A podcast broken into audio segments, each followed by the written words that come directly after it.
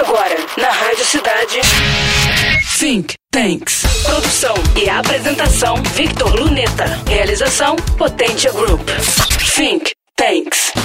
A consultoria Accenture afirma que o conjunto de tecnologias conhecido como inteligência artificial tem potencial de expandir margens de lucro até 2035 numa impressionante média de 38 pontos percentuais, fazendo com que este setor cresça adicionais 14 trilhões de dólares. Isto significa, globalmente, mais pesquisa acadêmica, novos empregos em todas as indústrias e um aumento constante na aplicação da IA no cotidiano empresarial. No Brasil, segundo o estudo da Ducker Frontier, a pedido da Microsoft, ainda se pode acelerar a adoção de IA comparativamente a outros países da região, como Chile, México e Colômbia. Bem posicionados nos quesitos cibersegurança e ecossistema tecnológico, figuramos na segunda posição em ambos. Entretanto, em capital humano e ambiente de inovação, o país ainda está desfavorecido, ocupando sétimo e sexto lugares, respectivamente.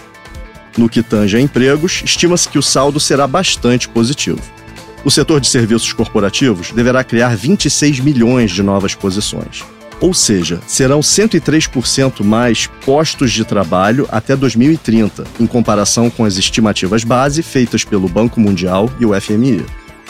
E isto já considera as perdas incorridas pela ampla automação e desconsidera ainda outros postos gerais em organizações.